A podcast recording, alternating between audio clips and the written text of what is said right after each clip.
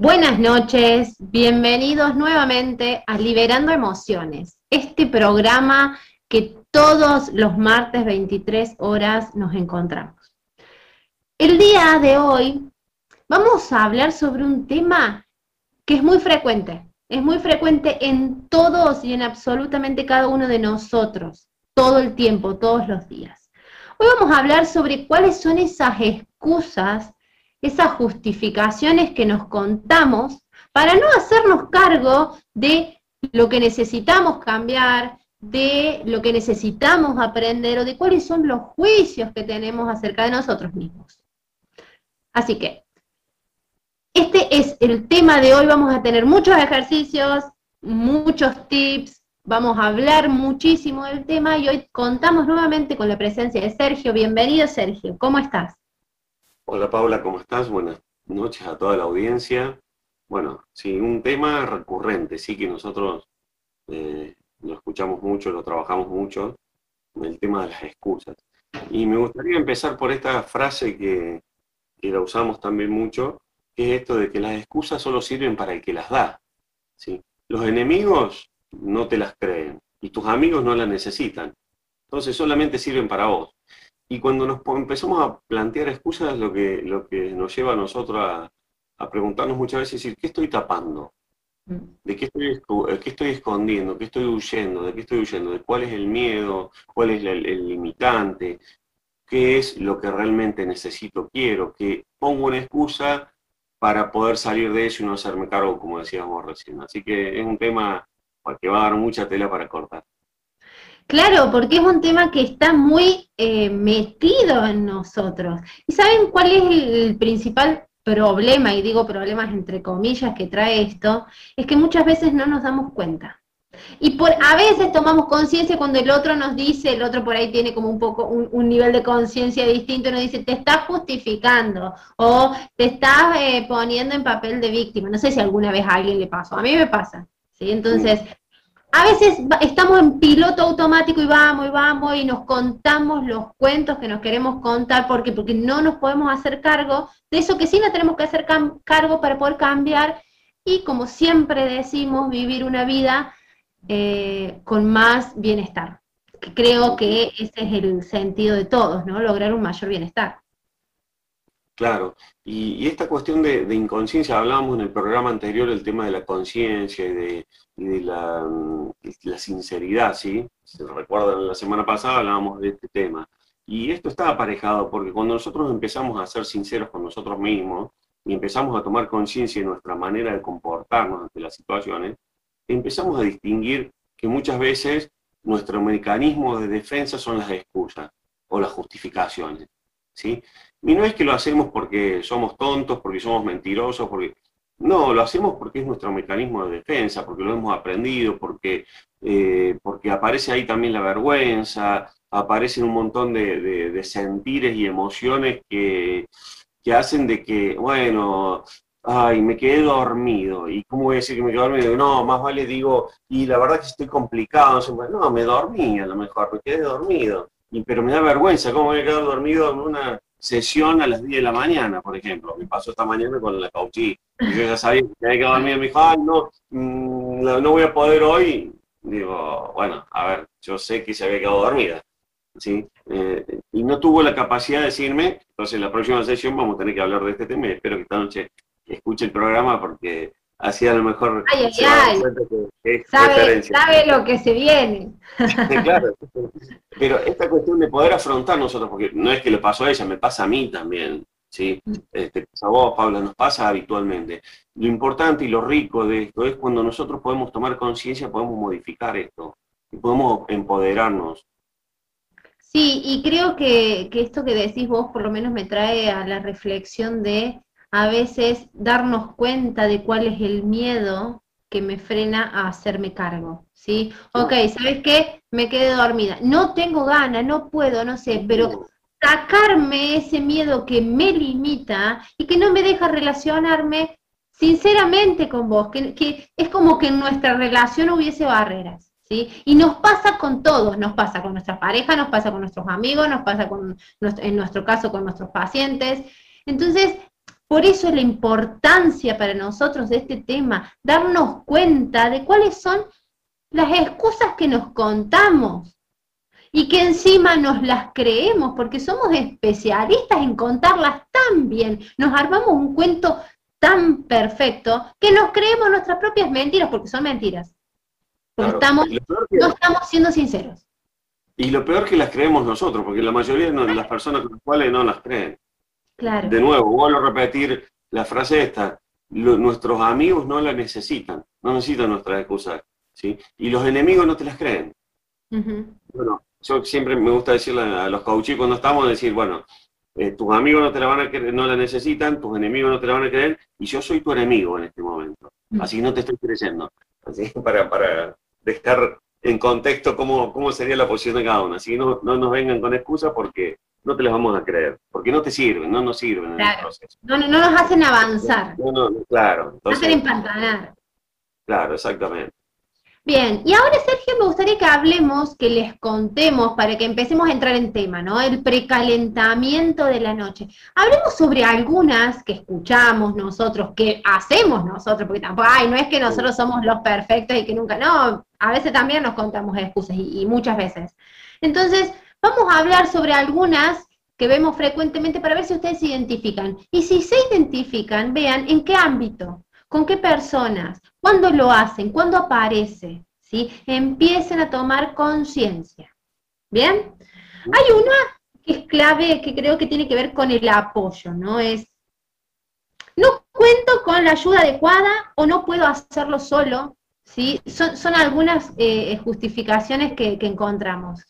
Porque a veces decimos, ah, no, lo que pasa es que a mí nadie me ayuda, no cuento con la ayuda necesaria. O, ay, todo lo tengo que hacer yo, Mm. Y, es en el fondo, porque después va, cuando empezamos a abogar un poquito que hay abajo, es ah, porque a mí nadie me quiere. Claro. ¿sí? Entonces, en este, en este rol donde quizás en, alguna, en algún momento de nuestra infancia eh, sentimos, interpretamos una situación donde eh, nos dejaron solo y nos tuvimos que arreglar y a lo mejor no pudimos, eh, o a lo mejor nos hicieron a propósito los mayores que estaban para que nosotros empezáramos a desempeñarnos, pero nosotros lo vivimos como una cuestión de que nos abandonan, que no nos quieren y que nos tienen que ayudar y si no me ayudan yo no puedo. Empezamos a desarrollar ese comportamiento y lo manifestamos a través de esta frase que, como vos decías recién, ay no, la verdad que yo no, no, no puedo acá solo, si no me ayudan, a mí nadie, nadie me tiene en cuenta. Porque, porque a mí nadie me quiere, a mí nadie me ayuda, todo me tengo que arreglar yo solo. Y son frases que vamos construyendo esta, esta coraza y este mecanismo de defensa, ¿sí? Y después nos quedamos en estas excusas o justificaciones. Claro, y volvemos a un tema que hablamos siempre, lo hemos hablado acá en la radio, lo hablamos en los vivos, en los talleres, en las sesiones, en todo, ¿sí? Nos ponemos en papel de víctimas. Cuando nos contamos excusas, ay, pobrecita yo, a mí nadie me ayuda, yo tengo que hacer todo sola. Digo, nos ponemos en un lugar donde nos quitamos poder, nos quitamos poder personal. Aparte, hay algo que se me viene de escuchar, digo, muchas veces decimos, ay, a mí nadie me ayuda. Y la pregunta que, muchas veces suelo hacer, ¿y pediste ayuda? No, pero se tienen que dar cuenta.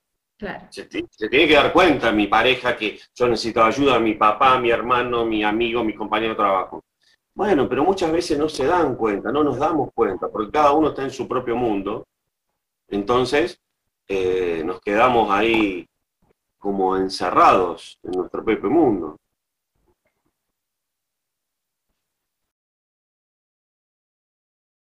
Muy bien. Vamos a seguir con otra justificación que escuchamos frecuentemente, ¿sí?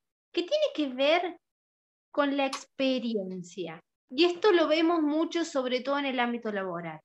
Algunas personas dicen, no, bueno, yo, yo recién empiezo, soy principiante, no tengo experiencia. O, no, yo no tengo una experiencia adecuada para esto.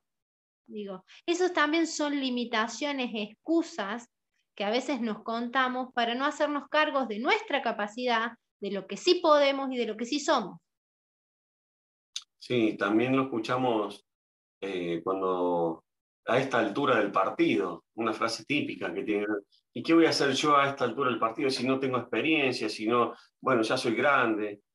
Tiene que ver con, con esta cuestión también, ¿sí? Y, ahí es donde nosotros usamos esta, este acrónimo del AMI, ¿sí? De la acción masiva y empezar a generar acciones por más que no tengamos la experiencia suficiente, por, por más que no tengamos todos los conocimientos.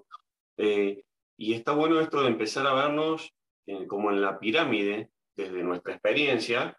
Mm, si ya tenemos una cierta experiencia, bueno, buenísimo. Va a haber otras personas que van a tener menos experiencia que nosotros y siempre va a haber otras personas que van a estar por encima de nosotros en esa pirámide de experiencia, ¿sí? Donde va a haber gente que tiene mucha más experiencia, pero también va a haber gente que tiene menos experiencia que nosotros. Y nosotros cuando nos, en el ámbito laboral, empezamos a, desarrollar nuestras competencias, nuestra, eh, para lo que nos fuimos preparando, bueno, tendremos que empezar a ofrecer nuestros servicios, nuestra experiencia para personas que tienen menos experiencia que nosotros, obviamente, no para las que tienen más, y aprender de las que tienen más.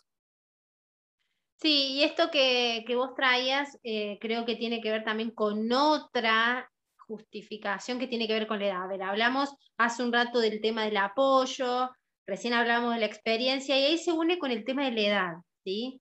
Que creo que viene a mención. Esto, no, bueno, yo soy demasiado joven, soy demasiado viejo, no tengo la edad adecuada para eso. Esto lo escuchamos mucho.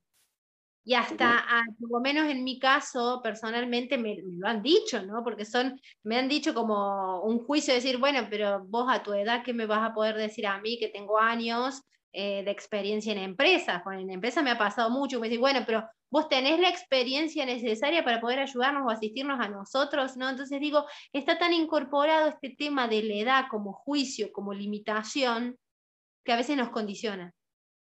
Eh, se me vienen muchos ejemplos, ¿no es cierto? Digamos, para la juventud, en este caso, hay todos los, los jóvenes millonarios, con todos los, creadores de, yo, desde Facebook, desde un montón de empresas tecnológicas que han desarrollado y se han eh, 20 años o estudiantes y son archimillonarios. Y se me viene la experiencia o, el ejemplo de Ray Kroc, que fue el fundador de McDonald's, que él empieza a desarrollar la cadena y a fundarla a los 47 años. Cuando tenía 47 años, él empieza a desarrollar la cadena más importante del mundo, todo el mundo la conoce. Entonces, digo, ¿hay una edad específica para, para hacer algo? La verdad que no. Sí, la verdad que, cuando empezamos a tomar conciencia de estas limitaciones, de estas excusas que se transforman en limitaciones para nuestro actuar y por ende para conectar con nuestro poder personal, podemos empezar a tomar otras decisiones. Así que vamos a seguir hablando sobre estas excusas que nosotros vemos muy a diario las dejamos reflexionando sobre estas tres, sobre las que tienen que ver con el apoyo, con la experiencia y con la edad, a ver si se identifican, en qué ámbito se identifican o con qué personas. Quédense escuchando muy buena música, ya regresamos con más limitaciones y justificaciones.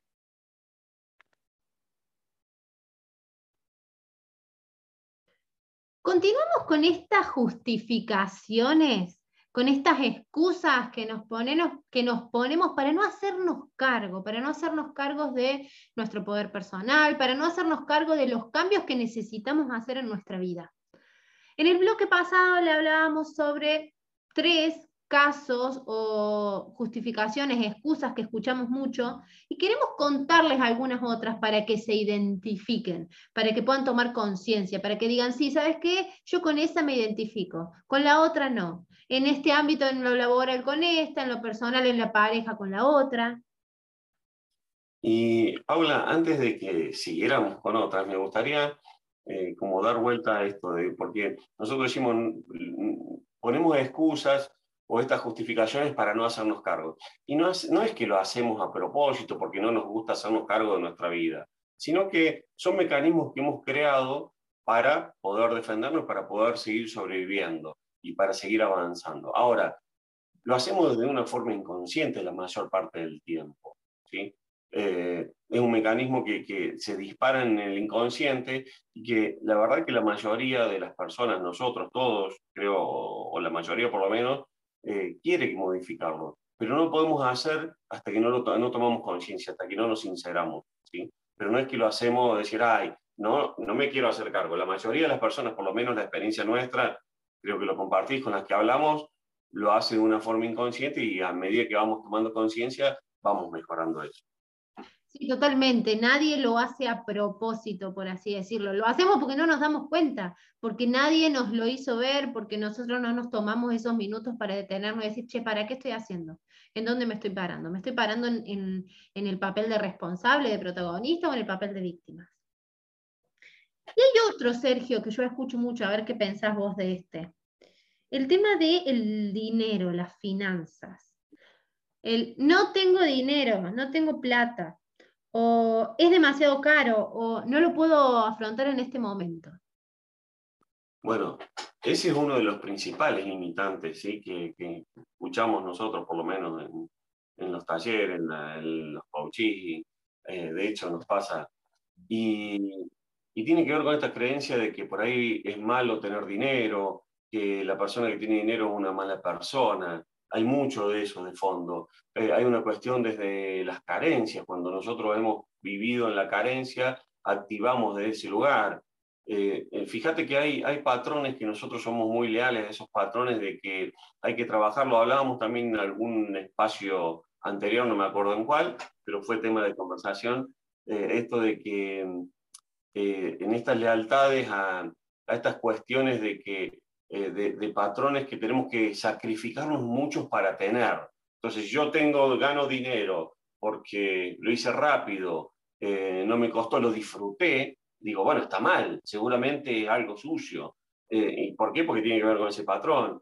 también esta cuestión de que, bueno, hay que conservar, porque no sé qué va a pasar mañana, entonces no me voy a gastar, no me, no me voy a permitir disfrutar algo o, invertir en algo o asumir algún tipo de riesgo porque, y si después el día de mañana las siete vacas flacas, cuando vienen las vacas flacas, entonces hay que tener para vacas flacas. Y hay un montón de condicionamientos que decir, nos limitan, la verdad que nos limitan. Una cosa es ser conservador o ser eh, previsor y otra cosa es ser conservador, ¿sí? Eh, demasiado. Se me venía mientras te escuchaba y digo, como este es un tema, como recién decíamos, muy, muy latente en todos los ámbitos, ¿sí? Y, es una de las principales limitaciones por las cuales no hacemos cosas que queremos hacer o que nos harían bien. Así que por ahí la tarea para el hogar, estaría bueno que se empiecen a repreguntar, es, ¿qué escuchaban ustedes cuando eran chicos acerca del dinero? ¿Sí? ¿Qué decía su mamá? ¿Qué decía su papá acerca del dinero? El otro día le preguntaba esto a una, a una coach y me decía, no, lo que pasa es que a mí, yo, mi mamá siempre decía, no, el dinero es malo, el dinero es malo. Claro, entonces ella tiene una guerra interna entre que quiere, sí, el dinero, pero a, su vez hay una parte de ella que dice, no, el dinero es malo, entonces no, tiene, no tenés que tenerlo. Y son cuestiones inconscientes, como planteamos recién, pero es un punto muy importante para empezar a destrabar y, como dijimos recién, conectar con nuestro poder personal. Vamos con otro. Sí, dale.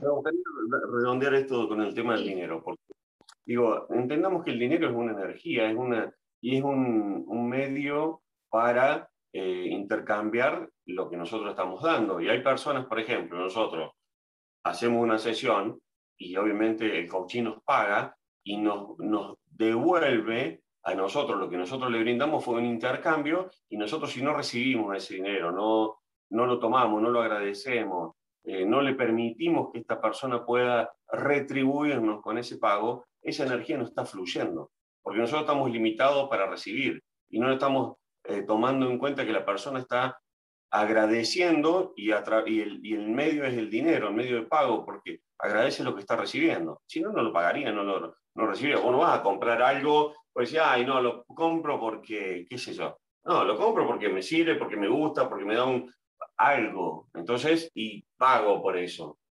Y es cómo fluye esa energía. Sí, me gustó esto de entender que el dinero es energía, ¿sí? Y tiene que fluir. Y cuando está estancado es porque hay un inconveniente, porque hay una limitación, porque hay una barrera, porque hay algo que no lo está dejando avanzar, ni llegar ni salir. Entonces, es muy importante, como les dijimos recién, repreguntarse, a ver, qué limitación, qué creencia tienen muy arraigada acerca del dinero, porque eso nos puede abrir puertas para poder cambiar la percepción. Otra, otra justificación que escuchamos mucho tiene que ver con los miedos. ¿sí? Esto de, ay, lo que pasa es que tengo muchos miedos, ¿no? Y, pero ¿y si pasa esto? ¿Y si pasa lo otro? O yo preferiría estar seguro antes de hacerlo. Y vos sabés que esa, esa de los miedos la asocio con eh, la incertidumbre también, ¿sí? Digamos, me parece que están asociados, van de la mano. Eh, si bien no es lo mismo, pero este, este miedo a lo incierto, ay no, porque la verdad es que como no sé lo que va a venir, y yo me gusta preguntar, digo, ¿y cuándo sí sabes que va a venir? ¿Quién es el que sabe lo que va a pasar dentro de una hora, dentro de un día, dentro de 20 días? Nadie. Nadie lo sabe. Eh, y en esto que últimamente dicen, no, porque la vida hoy es mucho más incierta. a ver, ¿cuándo hubo certeza? No tenemos certeza, la vida es, un, un, es incertidumbre concreta, completa. Entonces, cuando nosotros empezamos a entender que vivimos en un mundo incierto, que siempre lo vivimos y siempre vamos a vivir, que podemos tener alguna previsión, alguna percepción, podemos decir, bueno, capaz que si pasa esto, actúo de esta manera, y si pasa esto otro, actuaré de esta otra forma, pero no sé qué va a pasar. Si llueve, bueno, salgo con paraguas, pero pinta que no va a llover. Después no sé si viene una tormenta y, y me mojé yo me olvidé el paraguas, ¿sí? Pero yo puedo decir, salgo porque veo unas nubes con paraguas, y después si no llueve, bueno, de última traje el paraguas al vicio, ¿sí? Pero, pero no sé si va a llover o no, porque no depende de mí. Y, y ese miedo que siempre tenemos ante ay, no, porque si, ¿qué va a pasar? si yo supiera lo que va a pasar, eh, y si lo supiéramos todos, no estaríamos acá. Y la pregunta ahí sería, ¿cuántas cosas perdés por, no, por ese miedo? ¿no? ¿Cuántas cosas dejas de hacer por sí? Y pero si tal cosa, y pero si lo otro, y pero si llueve, y si no llueve, y te perdiste de salir y dar un paseo hermoso con alguien que vos querías. Entonces digo, esas son limitaciones que nos frenan, que frenan nuestro accionar, que después hacen que nos enojemos y que nos trabemos y que no desarrollemos todo nuestro potencial. Y sabes qué, Sergio, antes de irnos a la pausa, quiero despedirme de, estas limitaciones con una que es tu preferida. Ah, a ver qué opinas de esta. Sí, sí, escucha, porque yo sé que esta te encanta, o sea, que vos te pones, se, te va todo cuando hablamos de esto. No tengo tiempo es la preferida mía. No es que es preferida, sí me ponen los pelos de punta cuando escucho no tengo tiempo. Porque eh, eh, la respuesta mía automática digo, pero ¿cómo que no tenés tiempo? Que tus días son de que, en vez de ser de 24 horas como los míos, son de 8, de 12. Te están cagando la semana, en vez de tener semana de 7 días, tenés semana de 5. Mes de 28 días. ¿Cómo sería que no tenemos tiempo? Esta es la peor mentira que nos contamos. Y me hago cargo porque yo me la conté mucho tiempo. Yo era esa era mi principal excusa. No, porque no tengo tiempo. No tuve tiempo, no tuve tiempo, entonces no terminé, no hice. Y yo decía, ¿cómo no tuve tiempo? Si tengo 24 horas de día. El día que no voy a tener tiempo es el día que voy a estar muerto. Ahí sí voy a poder decir, che, se me terminó el tiempo, en 15 minutos me muero, chao, no tengo más tiempo. Con suerte, a veces ni nada, ni eso. Ay, ¿dónde estoy? Uy, me fui para arriba o para abajo. Se me terminó. Entonces digo, empecemos a ser conscientes que el tiempo lo tenemos. Lo que no tenemos es una, una buena gestión de, de lo que hacemos durante ese tiempo. Y entonces salimos esta excusa de por medio. Sí, la verdad que esa es Como vos decías, yo creo que esa es la, la excusa más grande que nos contamos. ¿sí? El famoso, no, lo que pasa es que no tengo tiempo. No, no te lo buscas, no te organizás bien, no lo priorizás o no lo elegís. Simplemente, entonces, hacete cargo que no lo elegís, pero no pongas la excusa de que no tenés tiempo, porque quizá para otras cosas sí tenés tiempo. Cuando nos dicen, es que no tengo tiempo para mí, Ah, claro. A ver, ¿cómo? Que, que, a ver, viví con, fuera de tu cuerpo, ¿viste? Fuera de, no sé, digo, no tengo tiempo para mí. Que no te elijas es otra cuestión. Que vos elijas estar siempre resolviendo las situaciones de los demás, atendiendo a los demás, es otra historia. Pero no me venga que no tenés tiempo, y mucho menos para vos, porque... Claro. Con nosotros no, con nosotros no. Claro. A ver, nos vamos a ir de nuevo a una pausa, a una tanda. Lo que les pedimos es que, es que reflexionen y, se identifiquen. ¿Ustedes se cuentan estas excusas? ¿Se las creen? ¿Cuándo? ¿Cómo? ¿Con quién? Y, ojo, Paula, que muchos de nuestros oyentes, que los conocemos, y sabemos que estas excusas se las cuentan porque no las dicen a veces. Así que empiecen a hacer... Los, tenemos, los tenemos vigilados, ojo. ojo, ojo con lo que dicen. Quédense reflexionando sobre estos puntos, sobre estas excusas, ya regresamos y en estos últimos bloques o en este tiempo que nos queda vamos a hablar sobre el poder personal, la diferencia con autoridad y le vamos a dar ejercicios para que se evalúen e identifiquen. Quédense escuchando muy buena música.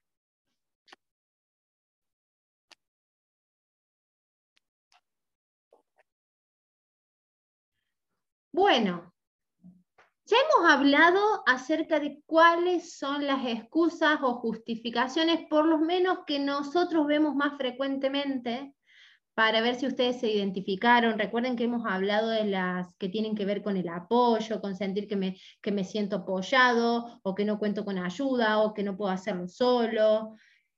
Cuestiones que tienen que ver con la edad, soy demasiado joven, soy demasiado viejo, ya, ya no es para mí. Cuestiones que tienen que ver con el dinero, con los miedos, con el tiempo, ¿Sí? Y esa era un poco la idea en esta introducción, que tomes conciencia, que tomen conciencia de cuáles son esas excusas que te contás para no hacer lo que realmente querés hacer.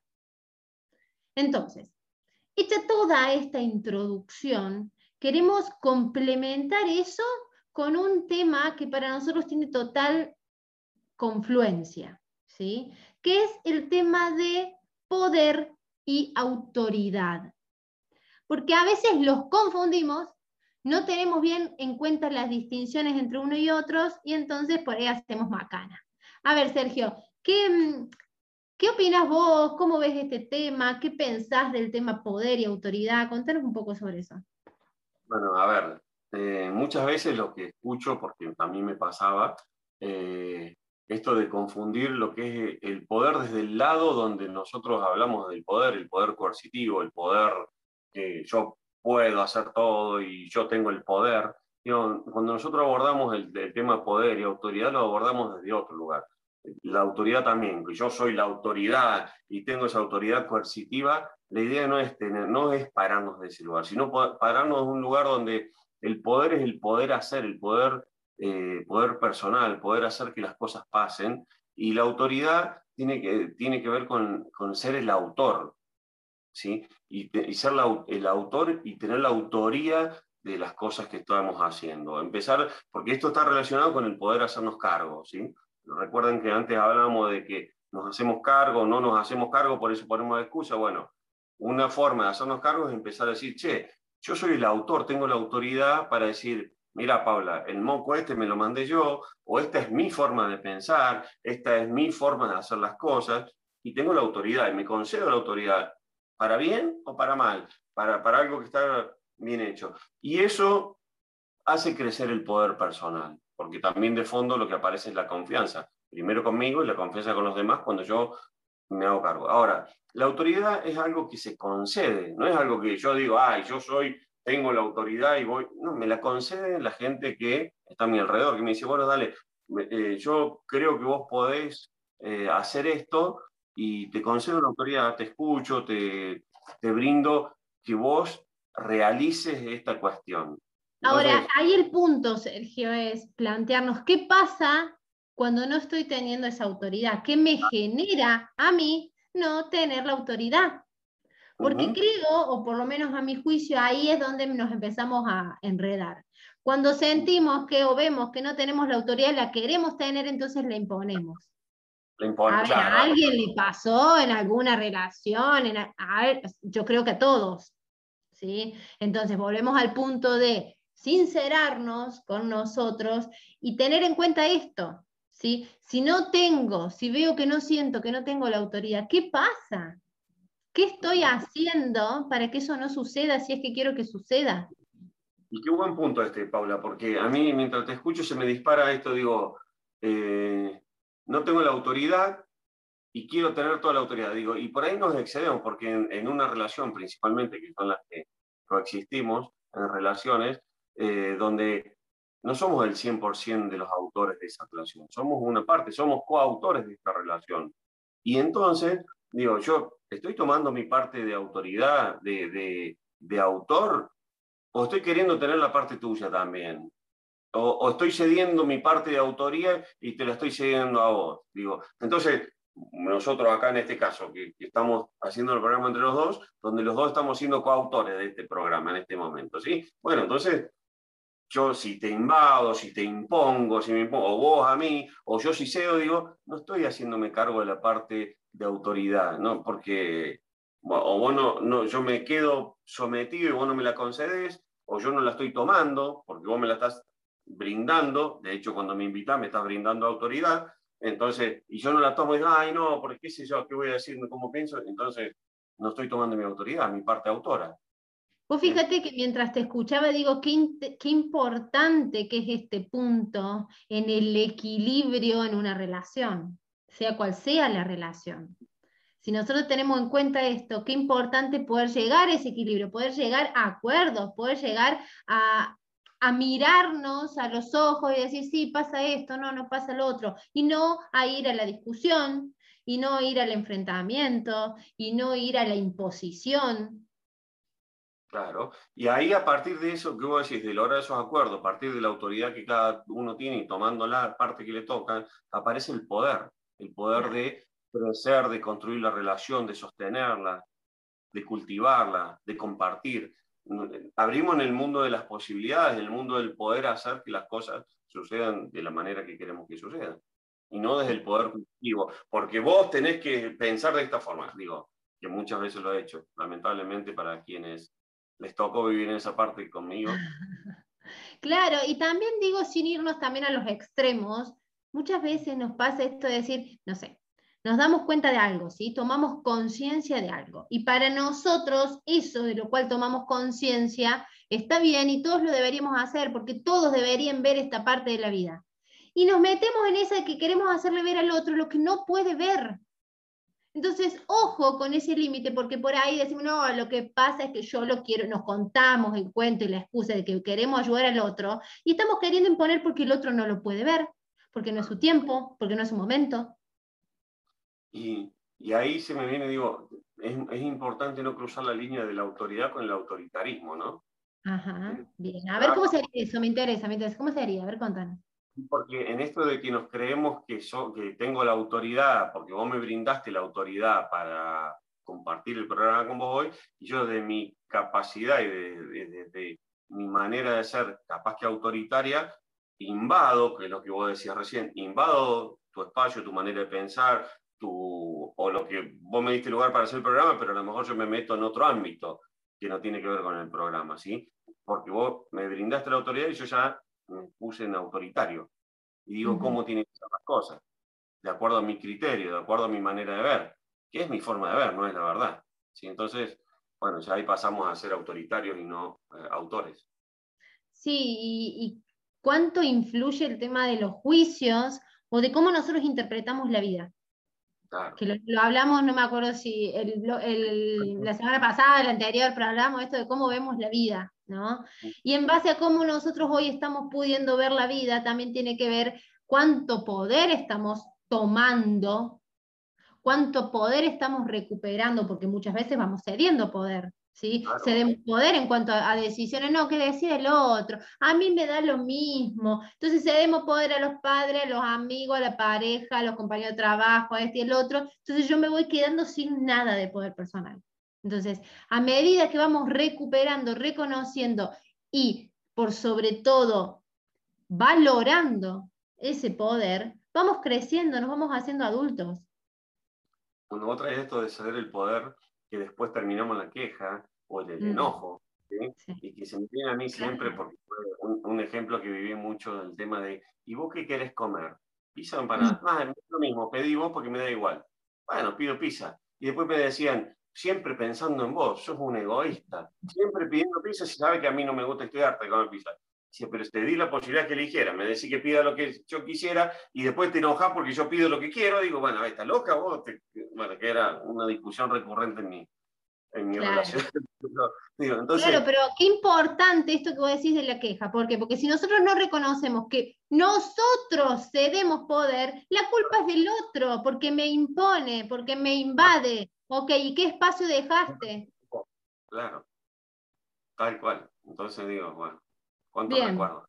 Wow, wow, cuánto, viste, nosotros hacemos este, este programa o las capacitaciones y nos terminamos dando cuenta que los que más trabajan sobre los temas somos nosotros. Obviamente. Qué A ver, queríamos traer este tema del, del, poder y la autoridad para que empecemos a tomar conciencia y empecemos a relacionar. La idea nuestra es empecemos a unirnos, ¿sí? No, no, no nos vayamos disociando ni diciendo, no, esto no tiene que ver con lo otro. Entonces, empiecen a pensar cuánto poder ceden, han cedido poder, recuperaron poder, ¿qué poder les gustaría recuperar? ¿qué sienten que es de ustedes? ¿Sienten que en alguna relación son autoritarios? ¿Sienten que no tienen la autoridad? Empiecen a, a replantearse estos temas, ¿sí? Porque, a ver, Sergio, te cuento una novedad. Se nos va pasando el tiempo y ya nos queda re poco de programa. A ver, déjame cerrar con esto para terminar este eh, pensemos a quién le cedemos autoridad, a quién le concedemos nuestra autoridad o, la autoridad. Porque muchas veces le concedemos autoridad a personas que no la tienen, que no tienen eh, esa autoridad. Le estamos brindando la autoridad o a mandatos. Muchas veces estamos cediendo autoridad a los mandatos que son obsoletos. No, y esto me, me, trae mención que digo, por ahí le tiramos la basura a eso que cedemos, porque el otro no lo usa, no hace nada, entonces la estoy tirando a la nada. Bueno. Bien. Ok, quédense reflexionando, ya volvemos con el último bloque. Quédense prendidos a la radio.